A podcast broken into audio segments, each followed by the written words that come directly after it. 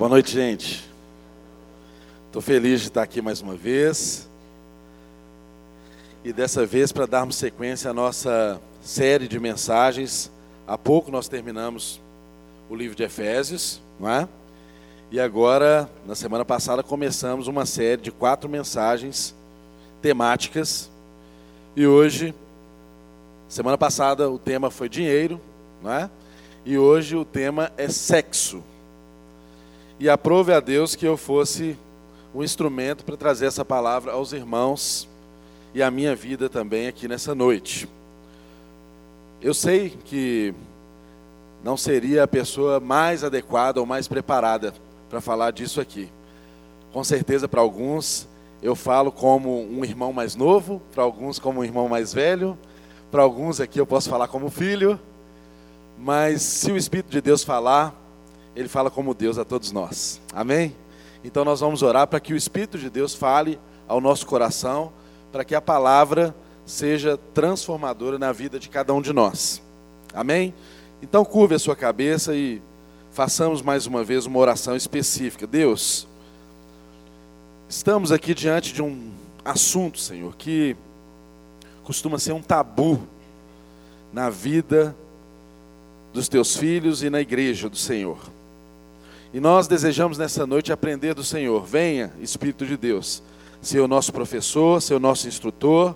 Para isso, coloque as palavras que estão no teu coração, nos lábios de quem vai falar, e dê, e dê a quem vai ouvir ouvidos que ouçam.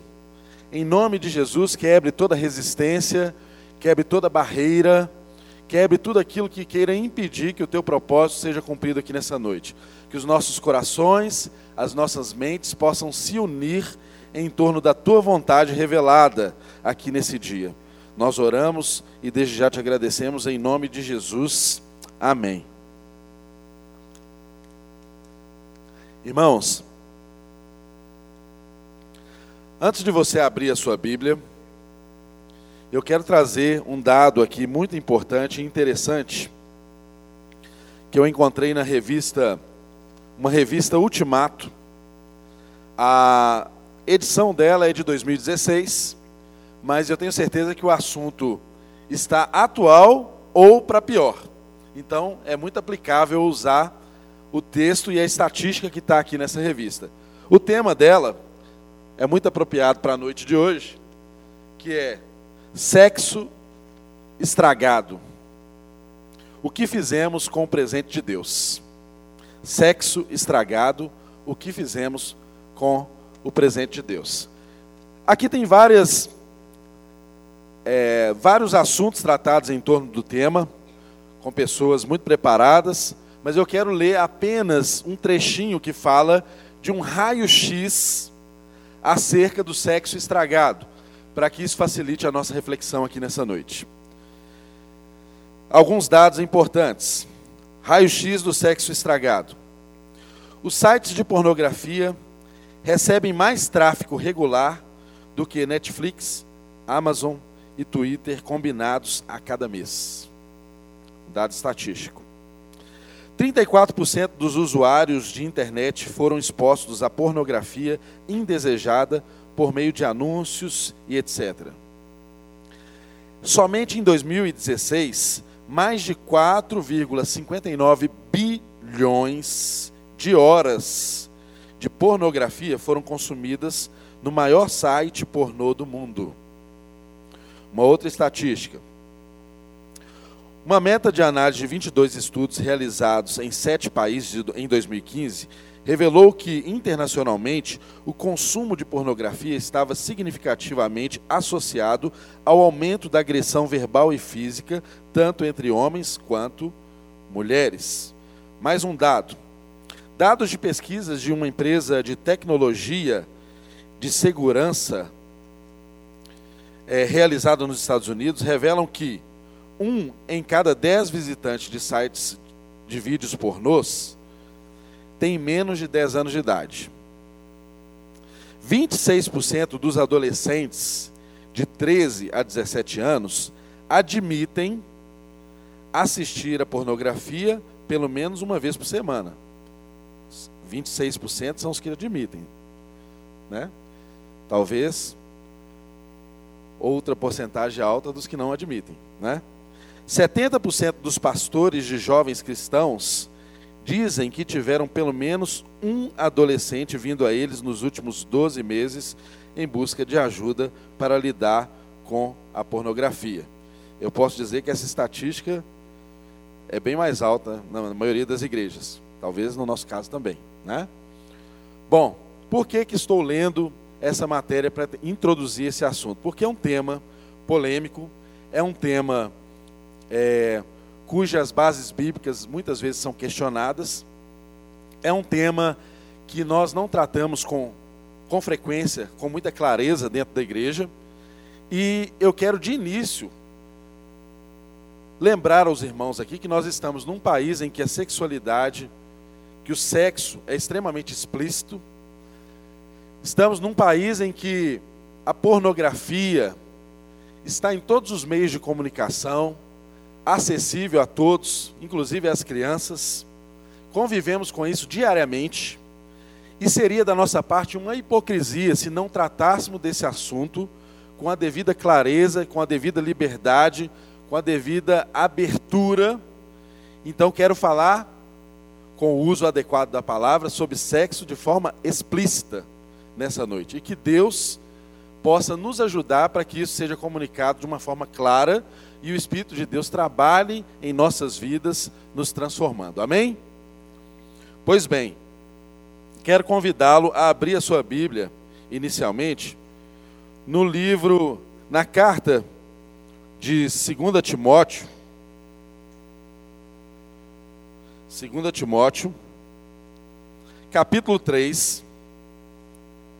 Vamos fazer uma rápida leitura aí do verso primeiro, alguns versos aí até o verso 10. Vou saltar alguns versículos só para trazer aqui a ideia fundamental. 2 Timóteo, capítulo 3. Começa aí no verso de número 1, escrito assim: Sabe, porém, isto, que nos últimos dias sobrevirão tempos trabalhosos, porque haverá homens amantes de si mesmos, avarentos, presunçosos, soberbos, blasfemos, desobedientes, é, presunçosos, soberbos, blasfemos, desobedientes a pais e mães, ingratos, profanos, sem afeto natural, irreconciliáveis, caluniadores, incontinentes, cruéis, sem amor para com os bons, traidores, obstinados, e chama atenção, orgulhosos, mais amigos dos deleites ou dos prazeres do que amigos de Deus. E agora salte aí para o verso de número 10 depois de Paulo falar desse diagnóstico de que nos últimos tempos, nos últimos dias, seriam tempos trabalhosos por causa de homens amantes mais de si mesmo do que de Deus, homens que amam mais os seus prazeres do que a Deus, orgulhosos, ele vira e diz para esse jovem cristão, o verso de número 10, iniciando com uma expressão muito importante. Na minha versão está escrito assim: Tu, porém. Tu, porém. Ou seja, esse é o padrão do mundo. Mas, em relação a você, é diferente. Tu, porém tem seguido, tem seguido a minha doutrina, o meu modo de viver, intenção, fé, longanimidade, caridade, paciência. E depois no verso 14 ele diz de novo, ele usa de novo essa expressão: Tu, porém, permanece naquilo que aprendestes e de que fostes inteirado, sabendo de quem o tens aprendido, e que desde a sua meninice sabes as sagradas letras que podem fazer-te sábio para a salvação pela fé que há em Cristo Jesus. Quero inicialmente chamar sua atenção para esse fato, de que há um padrão que governa o mundo, há um padrão que governa a forma da nossa sociedade viver e tratar essas questões em relação ao sexo, inclusive. O texto bíblico mostra que os tempos difíceis são causados por causa de homens orgulhosos, amantes de si mesmos, amam mais a si mesmo do que a Deus. E nós sabemos que o orgulho é a matriz de todo pecado. Todo pecado nasce a partir do orgulho. Então, homens orgulhosos naturalmente serão mais amantes de si mesmos. Não amarão Deus em primeiro lugar, não amarão o próximo como a si mesmo. Haverá uma inversão de amores, e essa inversão de amores é pecado, porque pecado é tudo aquilo que é consequência da inversão dos amores. Basicamente isso. Deus nos convoca a amá-lo acima de todas as coisas e amar ao nosso próximo como a nós mesmos. E sempre que nós invertemos essa ordem dos amores, o pecado é concebido e traz consequências drásticas. Percebam que Deus não nos chamou para amarmos a nós mesmos. Porque a autocentralidade, o amor próprio nesse sentido, foi a raiz dos pecados.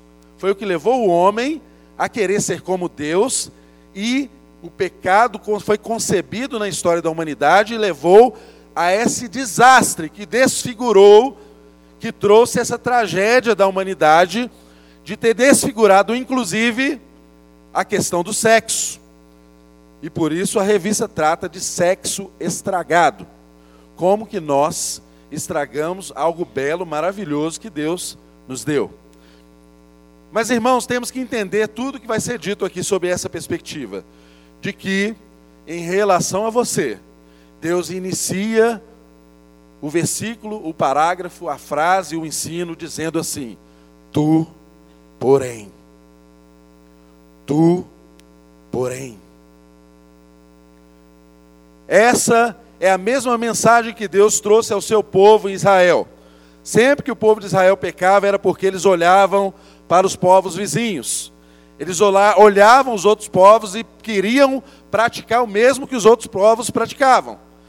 E todas as vezes que nós olhamos para os de fora, todas as vezes que nós olhamos para esse sistema e queremos fazer o que eles fazem, nós nos esquecemos da nossa identidade. E quem não se lembra de quem é, quem não sabe a sua identidade, também não sabe como se deve, como deve se comportar. Se você lembrar-se sempre de quem você é, sempre você saberá como você deve se comportar. Amém? E o texto bíblico então nos mostra com clareza que quanto a nós, o remédio para tratarmos desse mal é lembrarmos que as sagradas escrituras podem nos fazer sábios para a salvação pela fé que há em Cristo Jesus. Em falar nas Sagradas Escrituras, quero que você deixe agora aberto a sua Bíblia no livro de 1 Coríntios, capítulo 6, que é o texto base do que vamos tratar aqui nessa noite.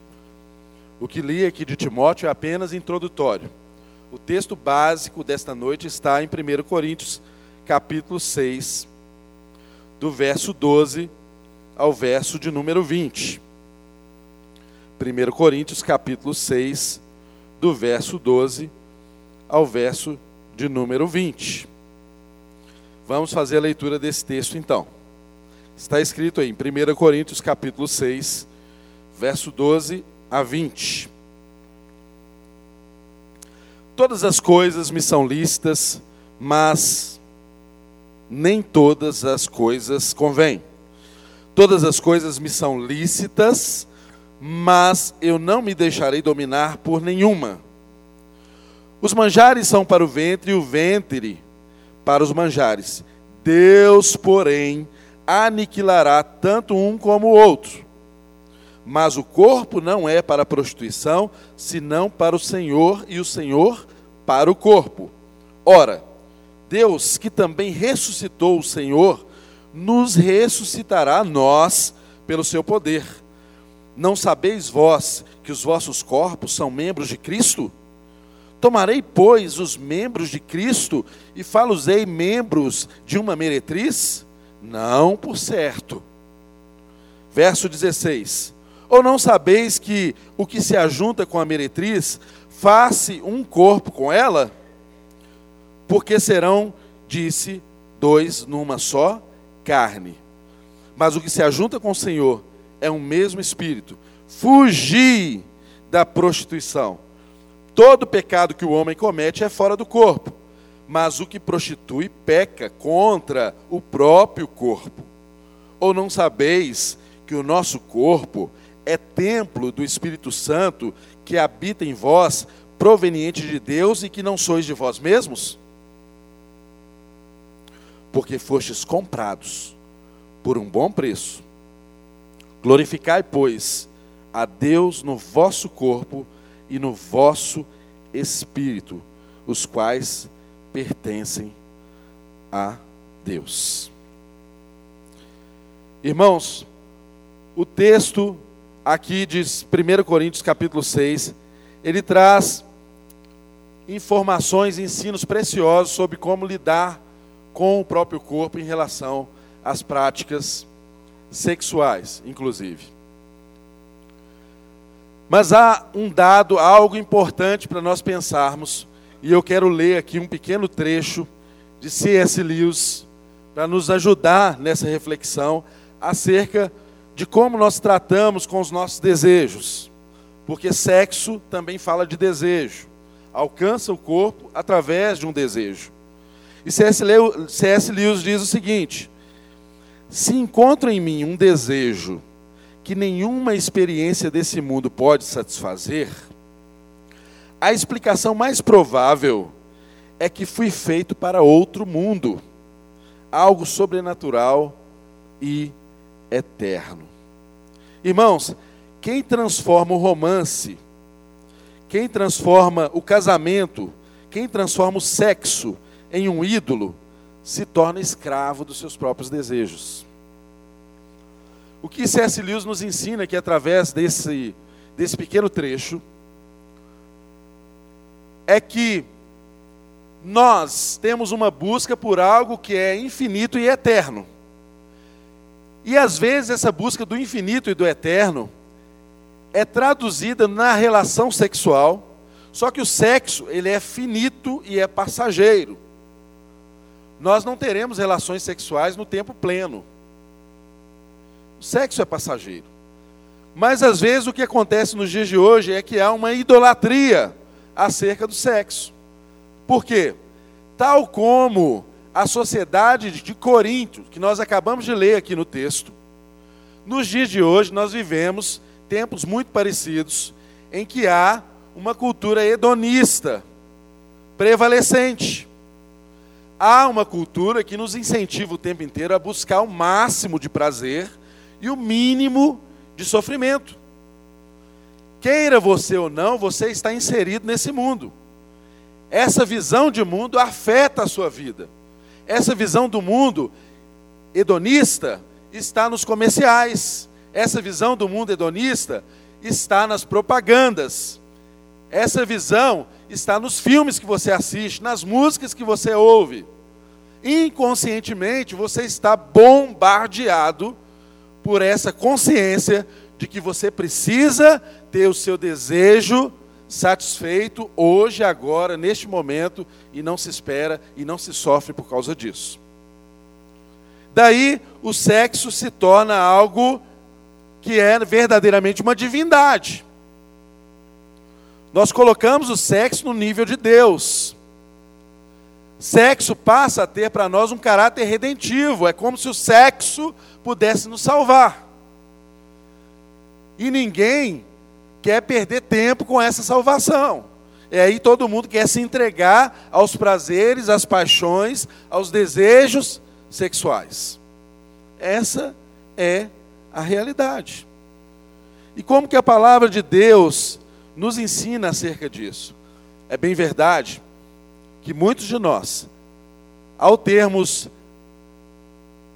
a confrontação dessa realidade, de que Deus exige de nós uma conduta santa, de que Deus exige de nós um parâmetro de vida, e através do sexo nós glorificamos a Deus, nós adoramos a Deus através do sexo. É verdade que muitos de nós, para justificar a nossa conduta, nós invariavelmente perguntamos assim: ah, mas me mostra aí na Bíblia onde que está escrito que não pode. haver sexo entre pessoas não casadas, entre solteiros. Aí você busca um mandamento claro, né? Uma regra. Porque na verdade, você quer justificar o seu comportamento com base em uma norma legalista. Mas saiba, meu irmão, que nós vivemos o tempo em que o evangelho nos ensina e Paulo ensina que através do evangelho que você não deve ter uma postura legalista diante disso. Nós podemos olhar para a Bíblia e interpretá-la como um todo. E aquilo que Deus diz que é mal, que é pecado, é porque faz mal.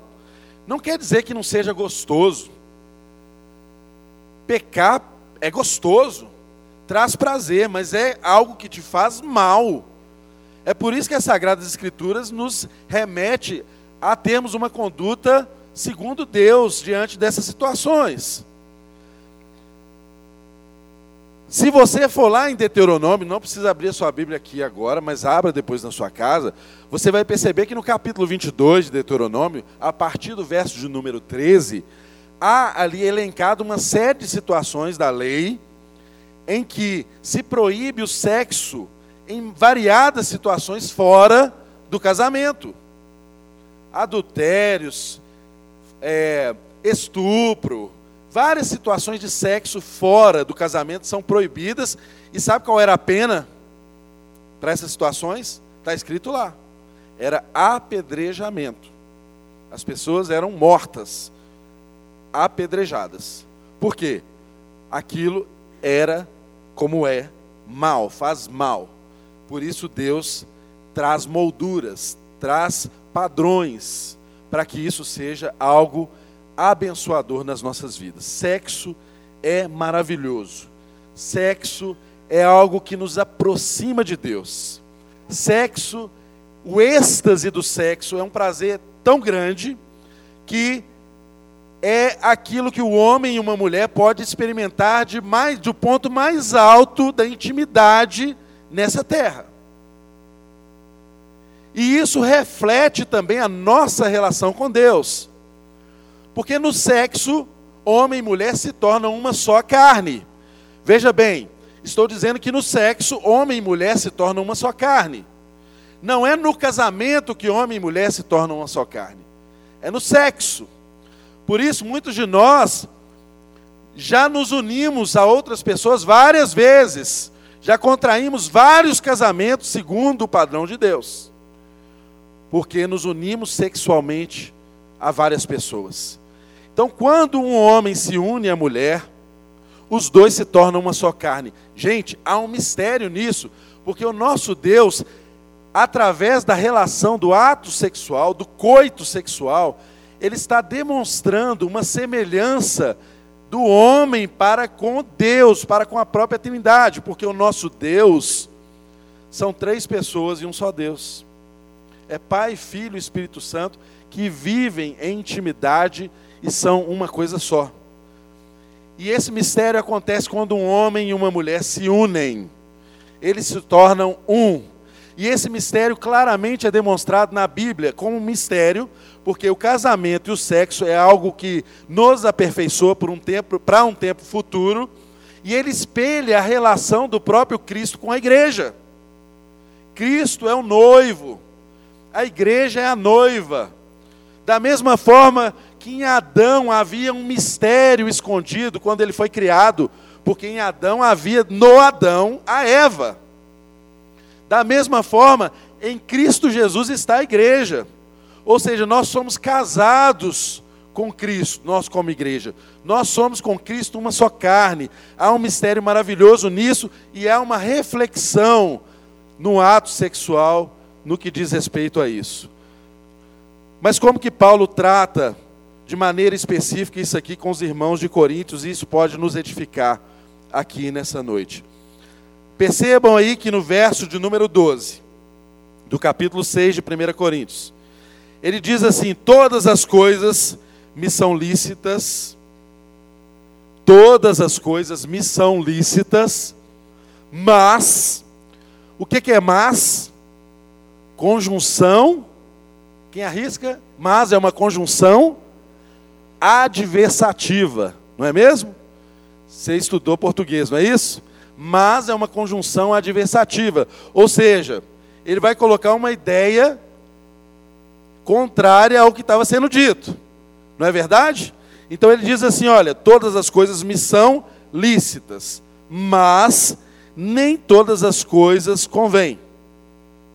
Todas as coisas me são listas, mas eu não me deixarei dominar por nenhuma delas.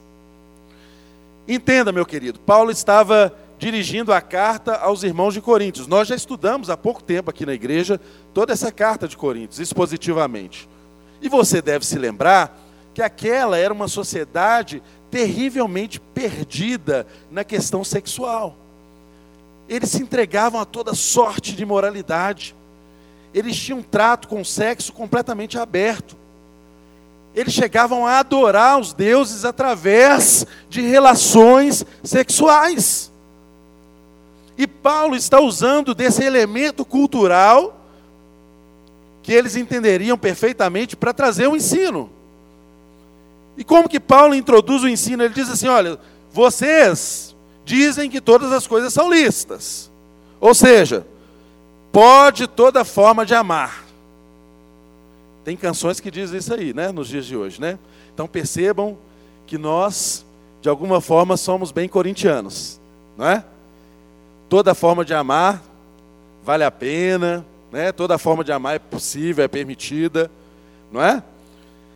Então ele diz assim: todas as coisas me são listas, mas nem todas as coisas me convêm. Ele coloca aqui um conteúdo proibitório. É lícito, mas não convém. Percebam que ele usa um outro argumento aqui também. O verso 13 diz assim, ainda no verso 12, ele diz assim: Todas as coisas me são lícitas, mas eu não me deixarei dominar por nenhuma delas. Querido, o sexo, quando ele é endeusado, ele vira um vício, o prazer vira um vício. E o que, que o vício exige de nós? O vício exige de nós sempre uma dose igual ou superior à anterior, porque senão você não alcança mais o prazer que você tinha anteriormente. Se você já foi viciado em qualquer coisa, você entende o que eu estou falando. A mesma coisa em relação ao sexo cada vez o nível de depravação vai aumentando, porque o vício exige de nós uma dose maior, para que alcancemos o prazer pretendido. Então, Paulo ensina aqui que ele não se deixaria ser dominado, porque é isso que acontece, nós somos escravizados. E uma coisa que Cristo veio fazer foi nos tornar livres. Meu irmão e minha irmã, você é livre Antes o pecado era uma consequência determinante na sua vida, era um caminho único. Mas Cristo te libertou, e uma vez que você é liberto por Cristo, verdadeiramente você é livre para escolher não pecar em Cristo Jesus.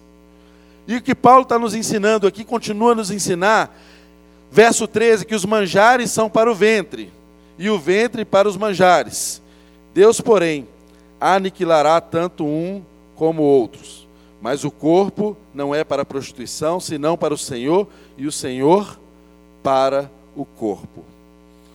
Outra ideia muito comum no meio deles, do povo de Corinto, era essa de que, tal como a comida era para o corpo, o sexo era também para o prazer. Ou seja, se eu me alimento de comida, né, encho o meu estômago, e, e essa é a finalidade da comida, do alimento, o sexo também é para toda forma de prazer. Então a relação que eles tinham com o sexo era exatamente essa. E Paulo está usando também desse elemento para ensiná-los o quê? Que, opa, não é bem assim não. O sexo não pode ser satisfeito sem restrições qualquer. Paulo diz que o corpo é para o Senhor. Vocês entendem assim, que os manjares são para o ventre, o ventre para os manjares, então o sexo também é da mesma forma, tem a mesma relação com o prazer, mas espera aí. Mas o corpo não é para a prostituição, senão para o Senhor e o Senhor para o corpo. Paulo ensina aqui de uma forma muito clara, do verso 12 ao verso 14, que Deus Pai está comprometido com o corpo, porque Deus criou um corpo que será ressuscitado. Preste bem atenção no que eu vou dizer nessa hora. A mentalidade grega funcionava como? Eles acreditavam numa divisão de corpo e alma. Logo, toda sorte de pecado que eu cometo no corpo não afeta a alma. Porque a alma era boa e o corpo era uma prisão da alma. Então tudo que eu faço no corpo não tem problema, porque um dia o corpo vai perecer, isso não presta mesmo e tal. Essa concepção grega levava as pessoas a pecarem de todas as formas que você imaginar no corpo. Mas preste bem atenção. Eu e você não somos discípulos de Platão. Nós somos discípulos de Jesus Cristo. Amém? E Jesus nos ensina que o corpo é importante sim. O seu corpo tem tanta importância que ele vai ser restaurado. Ele vai ser glorificado. Então você adora a Deus através do seu corpo. Você precisa agir responsavelmente a partir desse conhecimento que o seu corpo é instrumento de glorificação a Deus.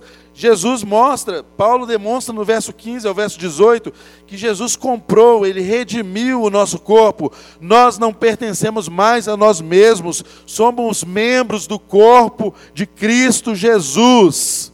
Nós temos um dono. O corpo nosso é habitação do Espírito de Deus, ou seja, há um propósito para o nosso corpo, um propósito claro na Bíblia de servir a Deus através do corpo. Há clareza no texto bíblico de que o corpo será ressurreto, será transformado. Há clareza no texto bíblico de que há uma interação do nosso corpo com o corpo de Cristo. Agora você consegue se imaginar numa situação de você forçar Jesus a se deitar com uma prostituta? Você consegue pensar em algo assim? Mas é exatamente isso que o texto está dizendo. Que o seu corpo e Cristo é uma coisa só. Você consegue imaginar você forçando Jesus a se deitar com uma prostituta? Você consegue imaginar você forçando Jesus a adulterar? Você consegue imaginar você colocando Jesus em uma situação de pecado sexual? É isso que o texto está dizendo. Somos habitação do corpo do Senhor. Ou seja, tudo que é inconveniente ao templo, o é também ao corpo. Ele te criou, ele te redimiu, a redenção do corpo no Senhor é uma realidade. Diante desse ensino, Paulo traz dois conselhos para esses irmãos ali. Dois conselhos importantes. Um conselho negativo e um conselho positivo. Primeiro, um conselho negativo, verso de número 18. Está escrito aí: fugir, fugir da prostituição. Todo pecado que o homem comete é fora do corpo, mas o que se prostitui peca contra o seu próprio corpo. Meu querido e minha querida, ele não diz para você administrar o problema da prostituição. Ele não diz para você controlar os seus desejos pecaminosos em relação ao sexo ilícito. Ele não diz para você resistir a uma situação que possa te levar a pecar sexualmente falando. Ele diz para você fugir. Fugir. Corra, dê no pé, caia fora. Tal como José, lá no Egito, saiu correndo, deixou a sua capa, correu da esposa de Potifar. Meu irmão e minha irmã, nós temos que ter essa atitude resolvida em relação às questões do sexo. Nós precisamos, tal como José, fugir. Você demonstra valentia mesmo em relação às questões sexuais quando você foge. É isso. Fuja. Então, queridão, Se tem lá no seu trabalho aquela mulher que te atrai, você gosta do jeito que ela veste, você gosta do cheiro dela, ela te olha de um jeito que te faz desejá-la, ela tem conversas que te atraem, e você, em alguns momentos, chega a admitir até que ela é muito mais interessante que a sua esposa. Qual que é a sua atitude em relação a ela? Fugir. Não pense jamais que você dá conta de resistir a isso. Não pense jamais que você é forte o suficiente para controlar, para administrar essa situação. E quando eu falo isso para o irmão, eu estou falando para a irmã também. Nós sabemos que cada vez é mais comum a natureza de pecado que homens e mulheres cometem. Minha irmã, se o cara tem uma conversa boa, aproxima de você, te dá presentes que o seu marido não te dá, percebe as roupas que você usa nova, que às vezes o seu marido nem percebeu, olha e nota o esmalte da sua unha, o seu corte de cabelo, está me entendendo? Sim ou não? Vocês estão muito em silêncio. Sim. Fuja. Não administre essa situação. Não queira flertar com o pecado. Se a palavra de Deus está dizendo para a gente fugir, é porque nós não damos conta disso. Fuja. Dê no pé, sai correndo. Esse é o conselho claro que Paulo dá aqui para essa situação. E ele dá um conselho positivo também, no verso 20. Ele diz no verso 20: Porque fostes comprados por bom preço. Glorificai, pois, a Deus no vosso corpo e no vosso espírito, os quais pertencem a Deus. Então, o conselho dele é da gente glorificar a Deus no nosso corpo. O Espírito Santo usa o nosso corpo para dar glórias a Jesus. Queridos, eu quero tratar de, com vocês de uma forma muito aberta. Porque nós, como eu disse, estamos num país em que a pornografia, os desvios no comportamento sexual são escancarados. E não temos razão para tratar disso de uma forma velada. Então eu quero falar com vocês algumas coisas aqui que não são, muitas delas não, não são sexo, mas são afetos à questão sexual. Sexo, tal como o pastor Ed René nos ensina, é nitroglicerina, algo explosivo, algo que você tem que transportar com muito cuidado, porque pode explodir na sua cara. As questões do sexo são explosivas.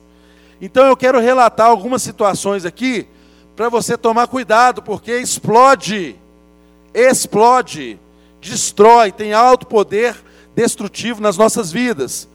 A primeira dela, adultério. Adultério. Meu irmão, minha irmã, se você está praticando adultério, saiba que explodiu. Explodiu. Talvez você ainda não tenha visto os estilhaços chegar. Talvez a sua esposa, o seu marido ainda não percebeu os estilhaços, mas já explodiu. E essa explosão vai chegar na sua casa. Isso tem consequência. E essas consequências são graves.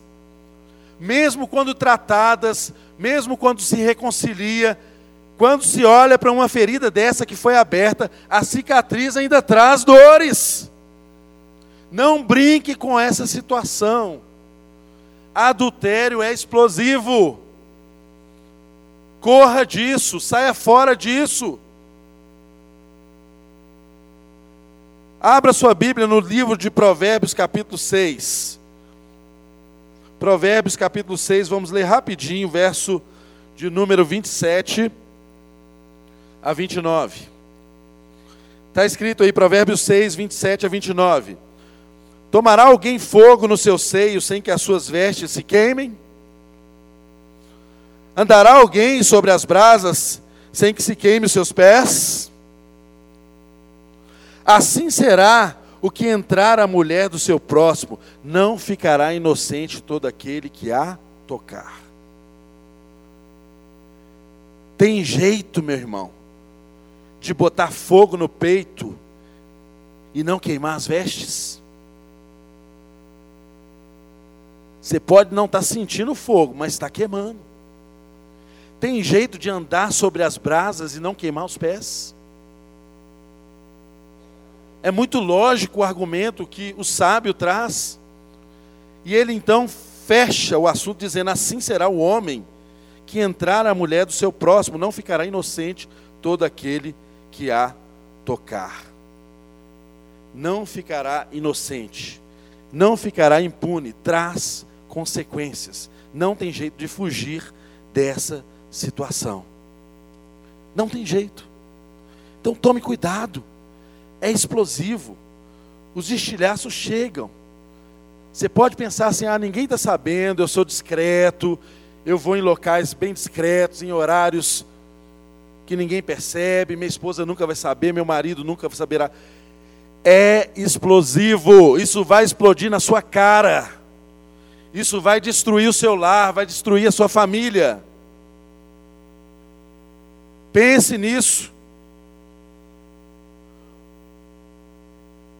E se seu cônjuge não descobrir, ou não disser nada para você, às vezes acontece, disso não virá público, não vem a público, mas explodiu.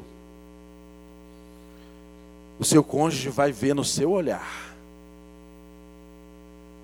E por mais que ele não diga isso para você, vai ficar aquela brincadeira mortal, eternamente mortal, de você olhar nos olhos e ler e entender que está escrito ali: Eu sei que você sabe que eu sei.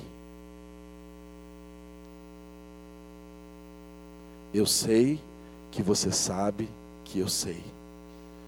Porque ele é uma carne com você.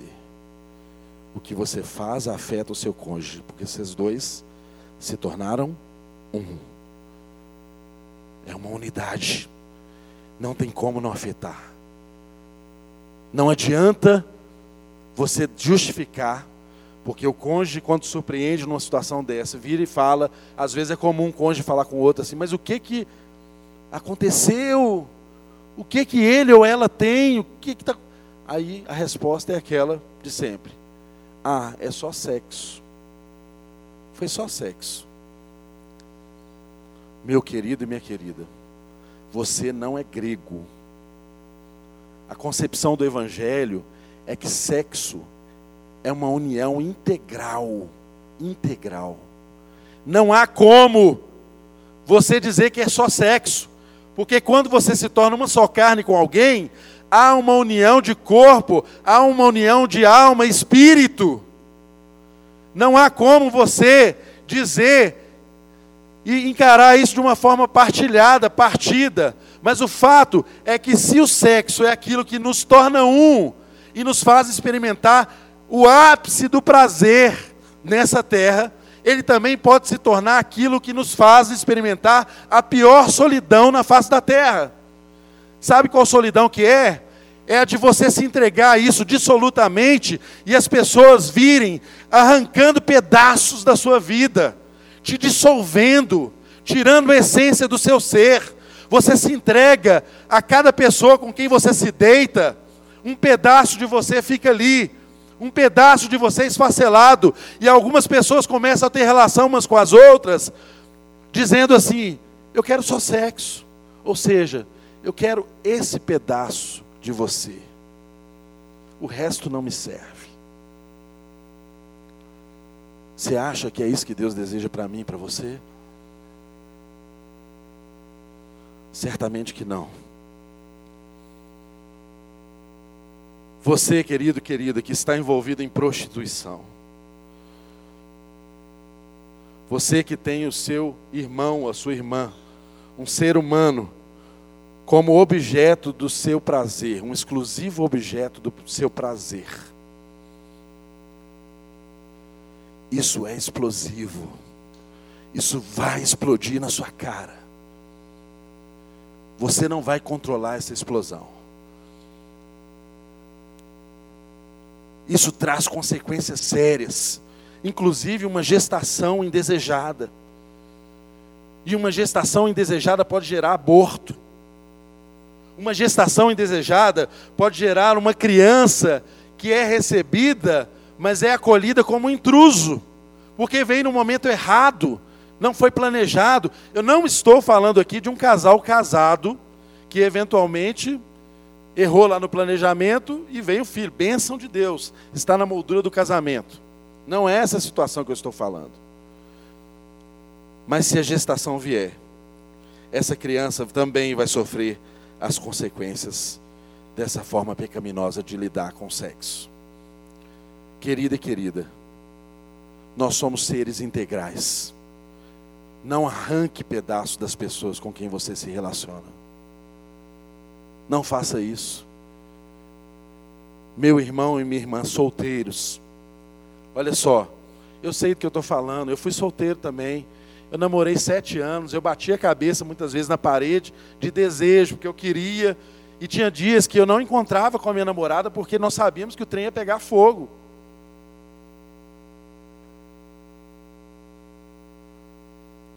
Nós nos esforçamos, casamos virgens, tanto eu quanto ela, com 26 anos de idade. Eu. Passei por todas as vexatórias piadinhas na faculdade, conversas, mas eu não me envergonhava disso.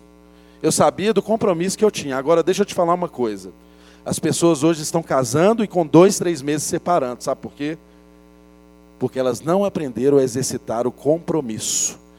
Porque nós estamos em uma sociedade que as pessoas pensam que o afeto ele é segurado pelo desejo e pelo prazer. Mas no casamento há situações, há momentos em que o prazer sexual não é mais uma realidade. E aí ele deixa de existir.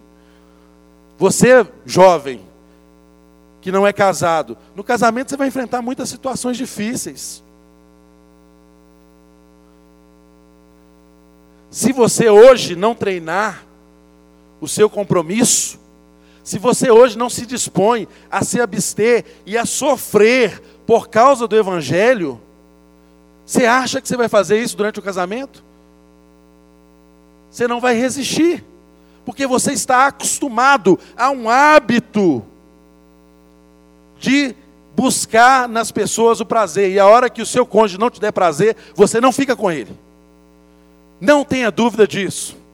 Não fica, não permanece. Porque o que segura o casamento não é esse amor que o mundo nos vende. O que segura um casamento é o compromisso.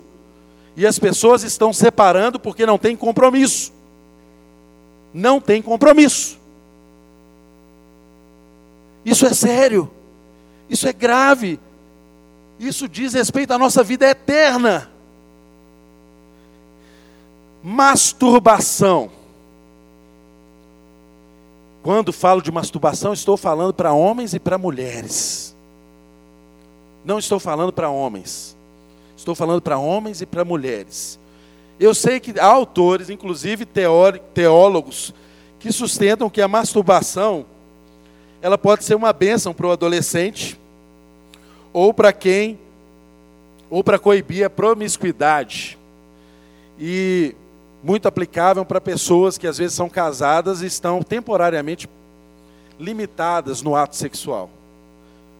Tudo bem, é uma opinião. Mas uma coisa é isso estar tá no livro e outra coisa isso é na realidade. Preste bem atenção. Se você souber se masturbar pensando numa árvore, me ensina, porque eu não sei.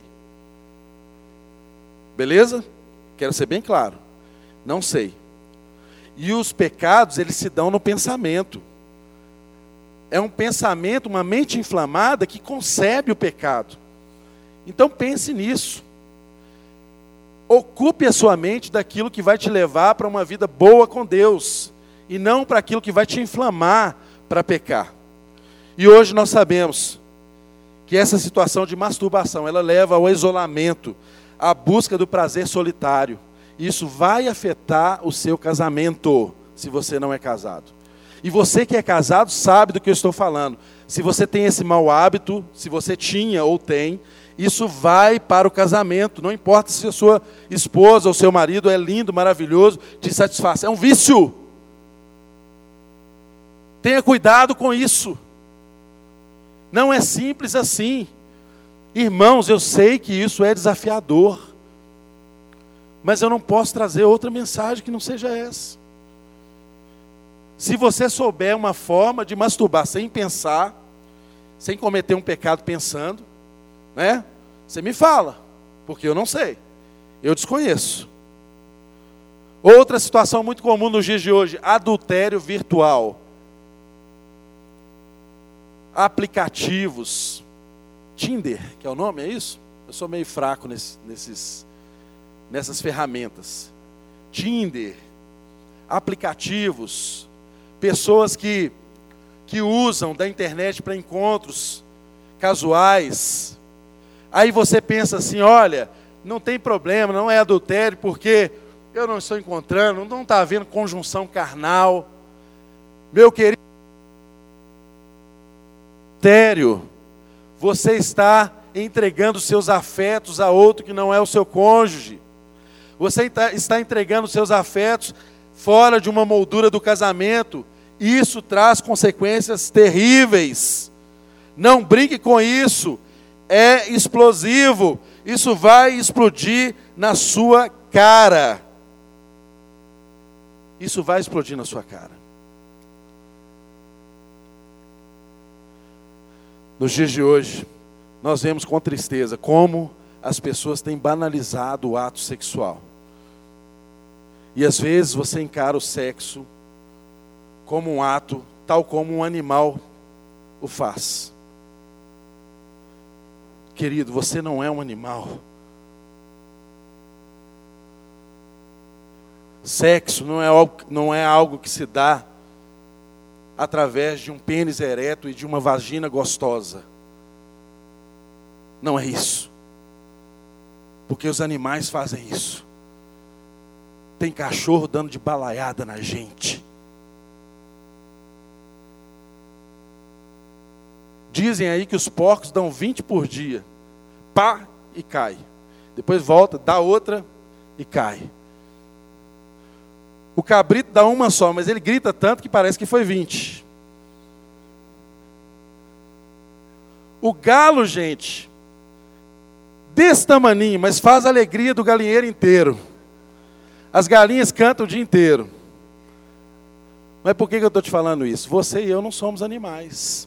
Nós não encaramos o sexo como um ato, como um coito, como um encontro de um pênis com uma vagina. Sexo é algo integral que envolve você carnalmente e espiritualmente. Tudo aquilo que você faz no seu corpo afeta o seu espírito. Tudo que você faz no espírito afeta o seu corpo. Essa é a concepção cristã. Você precisa entender essa realidade de uma forma muito clara. Me perdoe os exemplos, mas eu preciso comunicar isso de uma forma clara para você para que Deus promova em nós a transformação necessária. Já estou encerrando, mas eu não posso terminar sem dar alguns conselhos práticos importantes para os irmãos. Talvez você lida com um problema relacionado à pornografia. E talvez você já buscou meios de resolver isso sozinho. Você já leu a Bíblia. Você já orou diante dessas situações e isso não foi suficiente. Eu quero te dar alguns conselhos práticos que podem mudar a sua vida. Meu irmão ou minha irmã, tenha alguém de confiança para você prestar contas da sua vida. A confissão é uma prática que traz cura e nós temos esquecido disso no nosso meio. Encontre um irmão, amigo, camarada, chegado seu, crente, porque às vezes nós fazemos isso lá fora, com pessoas que não têm a mente de Cristo. Você me entende? E aí você pauta a sua vida por maus conselhos. Procure um irmão com o qual você vai prestar conta da sua vida. Só o fato de você confessar um pecado já é algo que você tira um peso enorme das suas costas. E o fato de você ter alguém orando com você acerca disso, alguém prestando a quem você presta contas, é transformador. Leve isso em consideração. Há casos que você precisa mesmo de uma ajuda médica, às vezes há uma, uma ansiedade extremada. Você precisa ir ao médico se tratar. Porque essa ansiedade está desencadeando na prática sexual ilícita. Há casos também que você precisa pôr limites ao conteúdo das conversas das quais você participa, das rodas onde você se assenta, dos toques que você se permite ou que você dá na pessoa com quem você se relaciona. Você sabe aquilo que te faz, moça, se tornar vulnerável. Você faz aqui, você sabe, moça, o que faz o seu namorado se excitar. Fuja disso. Corra disso. Internet, aplicativos. Desabilite, saia disso. Tenha atitudes práticas para com isso. Outra coisa importante também. Às vezes você precisa praticar esporte. Você precisa ter mais lazer. E você às vezes precisa ter mais amigos. Os amigos são importantes para suprir as nossas carências. E muitas de nossas carências que desencadeiam no sexo errado, no sexo estragado, na verdade são ausências que os seus amigos poderiam suprir. Leve isso em consideração. Porque o vício sexual, ele não é um problema, mas ele é um sintoma de um problema chamado idolatria. Um Deus dos nossos tempos. Um Deus na minha vida e na sua vida. E pessoas com dilema de identidade, elas costumam ser mais propensas, mais vulneráveis à pornografia. E isso não é exclusivo de solteiros. Isso alcança solteiros, isso alcança casados, isso alcança o jovem, isso alcança o velho.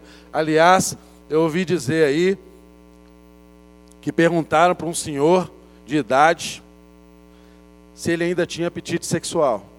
Aí ele respondeu assim: apetite eu tenho, eu não tenho é o talher. Por quê? Porque isso é uma questão da mente, gente, é da cabeça. É da cabeça. Não pense você, jovem, rapaz, que você não vai ter luta disso quando você casar. Não pense você, jovem, que você não vai ter luta disso quando você se tornar velho. Continua. Essa luta se dá na mente. É a luta de todo homem e de toda mulher para resistir e para ter uma vida pautada dentro daquilo que o Evangelho nos ensina. Então, para finalizar, compreenda, meu querido, a santidade, ela não é mais comportamento certo e menos comportamento errado. Não é isso. Se você tentar se comportar de forma certa, você não vai conseguir. Porque isso é obra de Cristo, do Espírito de Deus na minha vida e na sua vida. Só o Espírito de Deus pode nos transformar e colocar os nossos amores reordenados, colocar os nossos amores no devido lugar. Porque há situações em uma cultura como a nossa que é saturada de sexo. Pessoas que fazem muito sexo, mas se sentem muito sós, porque são carentes de amor verdadeiro. E esse amor não pode ser suprido na relação sexual. É algo que você precisa de Deus para preencher um vazio na sua vida. Não algo que você tem que buscar nas pessoas ou no prazer barato. Saiba, querido, para finalizar, que o conselho bíblico é de Gálatas, nós devemos andar em espírito e não satisfareis as concupiscências da carne. O mandamento é um só: andai em espírito. O mandamento não é não satisfaçam as concupiscências da carne. Não satisfazer as concupiscências da carne é uma consequência do andar em espírito. Esse é o mandamento. Ande em espírito e não satisfareis as concupiscências da carne. Porque sexo é uma realidade finita, é uma realidade limitada, e o que nós precisamos de fato é de algo infinito e eterno no nosso ser. Só Deus pode preencher essa realidade. Saiba que, tal como o filho pródigo, que desejou o máximo de prazer, ele caiu num chiqueiro, se alimentando com os porcos. E uma realidade tem que ficar cravada no nosso coração: é que os hábitos do chiqueiro não podem satisfazer porcos e ser humano ao mesmo tempo. Você é gente, você não é porco. Você pode até ter se acostumado a comer farelo, mas uma hora o Espírito de Deus vai fazer você ter fome da comida que há na casa do Pai. E se isso acontecer nessa noite, não seja resistente. Volte correndo para os braços do Pai, porque Ele vai te limpar, Ele vai te restaurar, e Ele vai fazer uma festa e um banquete para te receber, porque você é filho, filho. Você não é porco, você não precisa viver num chiqueiro, você não precisa comer farelo, você pode comer do melhor que Deus oferece para a sua vida. E para finalizar, queridos, quero trazer a memória dos irmãos. Lá em 1 Coríntios ainda, capítulo 6, mas agora no verso de número 11, está escrito: E é que alguns têm sido, mas haveis lavados, haveis sido lavados, mas haveis sido santificados, mas haveis sido justificados em nome do Senhor Jesus e pelo Espírito do nosso Deus. Se coloque de pé no seu lugar.